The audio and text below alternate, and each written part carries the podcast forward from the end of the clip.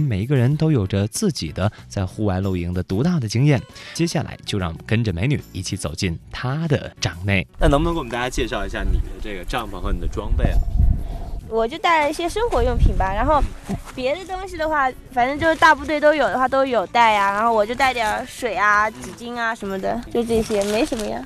像这种里面的装备都是大部队都有的呀，然后我就那边拿的。嗯，感觉 就是你这个帐篷比别人的帐篷要要更像个窝一点。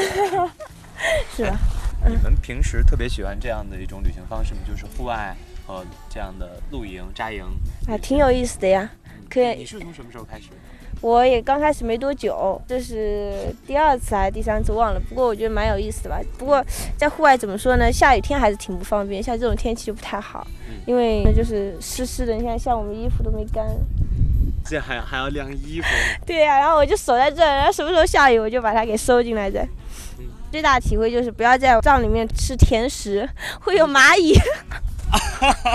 这好像只有女孩子会，很多男孩子也会。对对对，我上次就在帐里面，然后吃了点甜食，然后就第二天我就发现有蚂蚁进帐，然后这感觉就特别受不了，然后我这一点我就印象特别深刻。